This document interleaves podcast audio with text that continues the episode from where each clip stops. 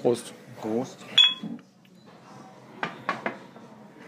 Ihr hört Cinema and Beer, den Kinopodcast von coffeeandtv.de. Mein Name ist Lukas Heinser. Und ich bin Tom Thelen. Schönen guten Abend. Guten Abend. Darf ich heute Major Tom sagen? Denn wir haben einen äh, Film mit ganz viel 80er-Musik gehört und unter anderem mit David Bowie und Peter Schilling. Ja, und noch ganz viel mehr, was man aus den 80ern kennt. Nicht nur Originalversionen, auch Coverversionen, aber wirklich viel Musik. Ja, und ähm, sehr laute, sehr geil gemischte Musik. Musik in 5.1 oder was auch immer dieses Kino da abgefeuert hat, äh, wo die Sounds aus allen Richtungen kamen. Äh, das war schon allein ein Erlebnis. Ich fand es äh, natürlich State of the Art. Äh, ein Actionfilm, wie er äh, sein darf, sein sollte. Worüber sprechen wir? Wir sprechen über Neon Blonde, den neuen. Nein, nein, wir sprechen nicht über Neon Blonde. Wir sprechen über Atomic, Atomic Blonde. Was war Neon Blonde? Äh, Neon Golden gab es nicht. Neon Golden, Neon Blonde. Das gab es aber auch vor kurzem. Wir, wir, wir sprechen über Atomic Blonde, äh, den Actionfilm von David Leach, Ja, ich glaube, so heißt er. der auch Co-Regisseur von John Wick war. Die Hauptdarstellerin heißt Charlize Theron. Oscar-Preisträgerin, glaube ich, ne? Ja, In der Vergangenheit. für Monster. Richtig. Damit haben wir jetzt schon äh, die Textkenntnisklausur so weit äh, abgeschlossen. Ja, man kann auch Comic-Verfilmung sagen. Oh ja, The Coldest City heißt, glaube ich, die Vorlage. Genau, ich kenne es nicht, obwohl ich mich eigentlich für relativ versiert in Comics halte, aber das kannte ich leider nicht. Es ist ein Film, der im November 1989 in Berlin spielt. Und in Ostberlin. Für dich sind das zwei verschiedene Dinge, für mich ist das eins. Ich als Zeitzeuge, der mit dem Leistungskurs Geschichte 1987 Ostberlin besucht habe, bin ich äh, tatsächlich auch ein Zeuge der, äh, der Authentizität dieses Films. Okay, es ist ein Agentenfilm. Würdest du kurz versuchen, die Handlung zu referieren, weil da bin ich komplett raus. Ich hatte äh, befürchtet, dass du sowas fragen würdest, aber eigentlich hatte ich schon, als ich noch John Le Carré gelesen habe, da meistens irgendwann die Handlung nicht mehr so richtig verstanden. Und ich glaube, daran orientiert es sich auch. Es ist irgendwie so, ich, ich glaube, es geht um eine Liste, die mutmaßlich eigentlich ein MacGuffin ist. Es geht immer um Listen, es geht oft um Listen. Also wie Das- viele das Listen erinnerte mich sehr an Mission. Impossible. Ja, und die, das ist, äh, man sollte mit, mit diesen Listen aufhören, das bringt nur Ärger. Es ist dann aber sehr schnell ein äh, relativ wüster Actionstreifen ähm, im Sinne von kalt, schonungslos, brutal, manchmal an der Grenze zur Überästhetisierung, dann aber doch wieder so brutal, dass man eigentlich nicht mehr sagen kann, dass das cool rüberkommt. Überästhetisierung äh, finde ich ja kein gutes Wort, es kann gar nicht genug ästhetisiert werden. Äh, Überästhetisierung meint ja keine Überästhetisierung, sondern meistens wird es ja im Sinne verwendet, dass die Ästhetisierung unmoralisch sei. Oder verstehe ich da falsch? Ja, Ah, also nee, ähm, tut mir leid. Nee, was ich eigentlich meine, ist äh, Überästhetisierung in so einem Sinne von, dass es tatsächlich irgendwie als, als geil, als cool rüberkommt, so der Tarantino-Effekt. Naja, das ist äh, eigentlich in dem Fall nicht, nicht so. Ja, da kann man drüber streiten. Okay. Ich sag ja, es ist manchmal an der Grenze, aber dann doch irgendwie drunter. Ja, wie gesagt, Gewalt im Film, ein altes Thema, über das man sich viel streiten kann. Lass uns direkt zu der Szene springen. Äh, ich finde nicht, dass es die Szene gibt. Es gibt ein, zwei, drei Es fantastische. gibt eine ungefähr Hauereien. 15-minütige, naja, anscheinend Plansequenz. Ich glaube, es ist ein bisschen getrickst worden, aber eine, eine wüste Rauferei äh, durch ein Treppenhaus Ja. mit Schießerei, mit Messerstecherei, mit wirklich allem, was dazu gehört. Stecherei. Ja, das sonst im Film eher selten äh, verwendete Subgenre der Korkenzieherstecherei wird auch gestreift oder in diesem Fall eher gesteckt.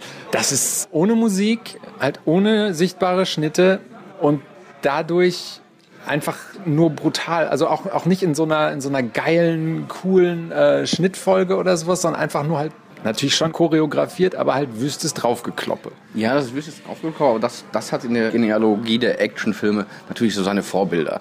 Es gab halt äh, vor allen Dingen aus Asien kommende, äh, dann irgendwann immer brutaler werdende Filme. Es gab dann Tarantino, der sich sehr aus dem Hongkong-Kino der 80er bedient hat in Sachen Action-Sequenzen.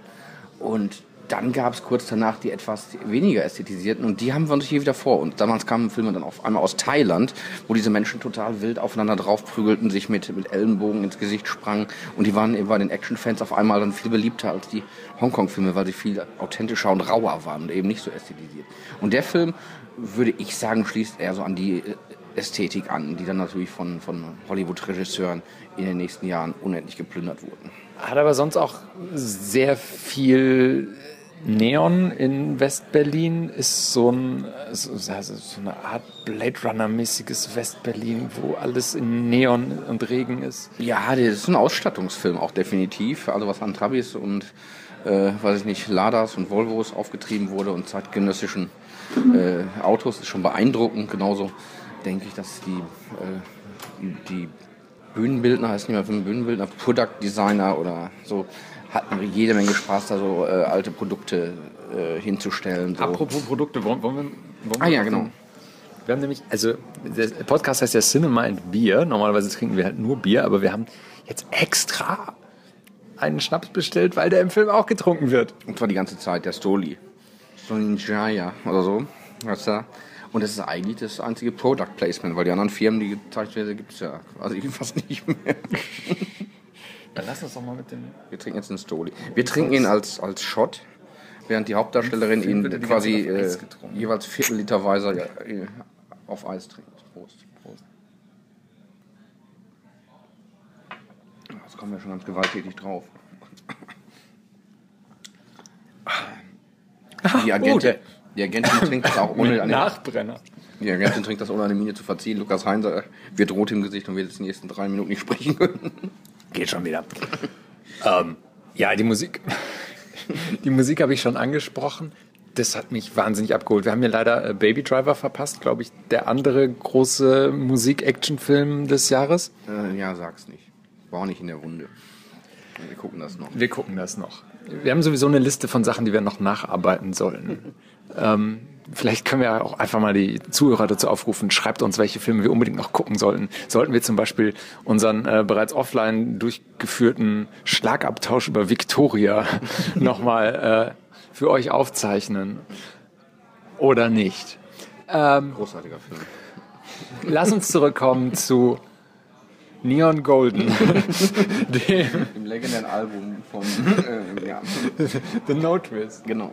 Aber Das hier, das hier ist aber äh, Blondie, das habe ich richtig verstanden. Ne? Weil, also, weil, weil es gibt ja auch einen Song von Blondie, der Atomic heißt, der aber nicht im Film vorkommt, obwohl sonst alles aus den 80ern hab mich jetzt schon gewundert, ich Jetzt, nee, es- ah, super. So, also die, die Musik mega geil. Ähm, die Action, Die teilweise Action- zu hart. Wahrscheinlich ab 18, obwohl heutzutage ist sowas ja ab 16. glaub ich. der ist echt ab 16, hat mich gewundert. Aber gut, mein Sohn ist erst drei. Äh, der war nicht mit. Äh, und ähm, also die, die Story, ich hatte da tatsächlich dieses äh, John le Carré-Moment, dass ich nach fünf Minuten da saß und dachte, hä, was, wer, wer ist wo? Äh, äh? Und dann fiel mir wieder ein, it's not about the story. Und wenn man sich dann einmal darauf eingelassen hat, dass es eigentlich auch völlig wurscht ist, wer da gerade wen betrügt, wer mit wem ins Bett geht, wer wen abhört, es kommt die ganze Bandbreite äh, drin vor. Ja, äh, aber es ist nicht ganz so einfach, denn die Hauptdarstellerin äh, geht eben nicht mit dem anderen männlichen Agenten in die Kiste, sondern halt äh, mit einer anderen Agentin. Das ist nicht ganz selbstverständlich. Das ist, habe ich übrigens auch äh, gelernt äh, in der Vorlage, also The Coldest City von ah, vergessen, äh, ist es anders. Da ist es irgendwie ein männlicher Agent. Es funktioniert aber so natürlich ganz gut auch, klar. Die wird so sexy präsentiert, Charlize Theron mit dieser unglaublichen Frisur. Ich habe es irgendwo gelesen, ich glaube in einer, in einer Frankfurter Sonntagszeitung, in der sich die Filmkritik äh, zu einem Viertel um die Frisur der Hauptdarstellerin dreht, was ich sehr gut fand. Hat so noch keiner, jedenfalls noch nicht so oft gemacht worden. Und sie sagt, also der, der war zu lesen, dass diese Frisur heute modern ist und äh, quasi das Einzige, was da äh, falsch ist in, dieser, in diesem Setting quasi. Und tatsächlich verrutscht sie nur sehr selten. Drei Wettertaft nehme ich an. So, ge- genau so sieht das so ein bisschen äh, aus. Ostberlin, drei Grad, Schnee. Naja, und diese, diese Frau wird schon in, in jeder erdenklichen coolen äh, Pose äh, gezeigt. Äh, in der Badewanne, wo sie natürlich nur mit hunderten von Eiswürfeln badet. Äh, wegen ihrer ganzen Prellung, die sie sich bei ihren ständigen Raufereien zuzieht. Und damit man sie auch nackt, also relativ nackt sieht, äh, vermutlich. Ja, Und, aber äh, also sie raucht sie natürlich ist- wie wahnsinnig. Ja, aber lass uns kurz auf die Eiswürfel zurückkommen. Sie ist da komplett nackt, aber eben nicht in so einer wow sexy Art, sondern in so einer oh sehr zerstört, sehr verletzlich und auch verletzt Art. Also quasi im Sinne von ohne weiteren Schutzschild. Die Frau ist eine, eine Schmerzenskönigin auch, definitiv. Also äh, was die alles äh, einsteckt und, und, und mitkriegt und dabei trotzdem cool, äh, sexy, lässig bleibt, selbstbestimmt. Äh, der Männer, das, das ist natürlich auf eine Art auch äh, Feminismus und Emanzipation pur. Die ist, äh, und ich habe äh, schon viele äh, Diskussionen in letzter Zeit über äh, Männerfantasien geführt. Ja, die kann man da auch führen. Ist das neben Wonder Woman der große feministische Actionfilm des Jahres? Das ist auf jeden Fall ein Actionfilm, den man feministisch interpretieren kann, denke ich mal. Ja. Also ich glaube, wir verraten nicht zu viel, wenn wir sagen, dass die Frau am Ende die Siegerin ist, als Siegerin vom Platz geht sozusagen. Sie beherrscht das Spiel, sie hat das alles in der Hand, sie ist die große Playerin. Es gibt noch eine Reprisen-Action-Szene, die ist übrigens eins zu eins quasi, also aus John Woos äh, Better Tomorrow 2, einem Hongkong-Film von 1989 übernommen. Dieses Shootout in Paris ist äh, teilweise bis ins Detail die Choreografie, die John Woo in diesem äh, Heroic Bloodshed-Klassiker äh, gemacht hat. Aber das ist vielleicht zu nerdig, ich schneide das ein bisschen wieder raus. Das ist bestimmt beabsichtigt. Also bei, bei Ja. Leach kann ich mir das äh, voll vorstellen. Wir können nicht über diesen Film sprechen, ohne über Till Schweiger zu sprechen, der Könnte man eigentlich. ja, wir könnten auch über diesen Film sprechen, ohne über Til Schweiger zu sprechen. Äh, Ich, ich möchte es aber erwähnen, weil Til Schweiger, also wir haben den Film in der deutschen Fassung gesehen, was glaube ich nicht die optimale Version ist, weil wir so verpasst haben, an welchen Stellen Deutsch gesprochen wird im Original und an welchen Englischen so. Es wird einfach die ganze Zeit, bis auf, bis auf Russisch wird aber die ganze Zeit Deutsch durchgelabert. Und es ist halt immer ein bisschen schwierig, wenn im Original mutmaßlich die Sprachen gewechselt werden. Aber also ich nehme an, dieser Film wurde komplett auf Englisch gedreht. Das heißt, Til Schweiger hätte sich nachsynchronisiert. Und dann muss man sagen, wenn Til Schweiger sich selbst nachsynchronisiert, nuschelt er gar nicht mehr. Er hat allerdings auch äh, vielleicht drei Zeilen Text, wenn es hochkommt. Das ist, da kann man die Atmung drauf einstellen, meinst du? Ja, also das, das wäre mir jetzt nicht aufgefallen irgendwie. Gut, genug über Til Schweiger. Ich bin immer noch so ein bisschen zerrissen, weil, weil ich dann doch irgendwie länger daran festgehangen habe, dass ich den Film offensichtlich nicht verstanden habe. Das hat mich über eine längere Strecke geärgert und dann habe ich so zwischendurch so gedacht, so, das ist ja jetzt so wie so ein James Bond Film, aber es ist ja kein James Bond Film, also ist das nur sowas inoffizielles, sowas Kleines, sowas Billiges. Und da war ich so zwischendurch immer wieder raus, aber eigentlich ist es schon ein sehr furioser und unterhaltsamer Actionfilm, den man sich ja zumindest äh, zu Hause auf, ich hätte jetzt fast DVD gesagt, äh, angucken sollte. Also so, so der ideale Film für so einen Videoabend. Wenn man eine fette Anlage hat, ist das auf jeden Fall gut. Äh, Wenn man ein paar Boxen an seiner äh, Anlage hat, Das ist geil, die Bässe reindrehen. da reinreden und so, dann läuft das. Ja, aber du sprichst genau das Problem dieses Films auch wirklich sehr genau an.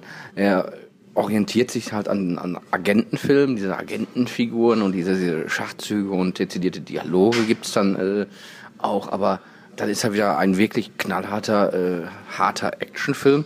Und dann versucht er natürlich auch noch alles andere mit reinzupacken, was in den letzten Jahren so, so cool war. Ich denke da an die, äh, diese Frank Miller-Verfilmungen, äh, Sin City. Sin City und so. Me- Meinst du, meinst du, weil, weil, weil dieses Berlin sowas von CGI ist zwischendurch, dass man, dass man auch fast in SimCity sein könnte? Wenn man die ganzen ungarischen Namen im Abspann sieht, dann weiß man auch, dass, dass Berlin auch äh, oft in Budapest ist. ja, weil Berlin jetzt leider zu teuer und zu schön geworden ist. war auch, Berlin war dabei, aber, äh, aber Budapest war natürlich auch der günstigere Drehort äh, stellenweise. Da stehen auch halt die Bauten, da, die ich 1987 persönlich in Ostberlin gesehen habe, die haben sie jetzt in Budapest. Da kommt noch halt einiges rein in diesen Film und das macht ihn halt jetzt nicht zu so einer ganz runden Sache, wie ich finde. Also James Bond hatte nie was mit äh, Le Carré zu tun. In diesem Fall treffen die beiden so ein bisschen aufeinander. Und sehr viel Jason Bourne. Und genau, und das, das noch und äh, all die, die, die Moden, all die Agenten, all die coolen Leute äh, sind dann dabei und äh, noch als Frau und deshalb kann er sich manchmal irgendwie nicht so recht entscheiden, finde ich. ich würde gerne einen zweiten Teil trotzdem sehen, muss ich sagen. Also ich, ich habe mich unterhalten. Ich finde ich find sowas immer palpig. Wenn es noch knallt, finde ich das sowieso immer gut. Ich liebe Kino, was so ein bisschen sinnlich ist und so. Äh, kein Problem mit dem Film, wunderbar.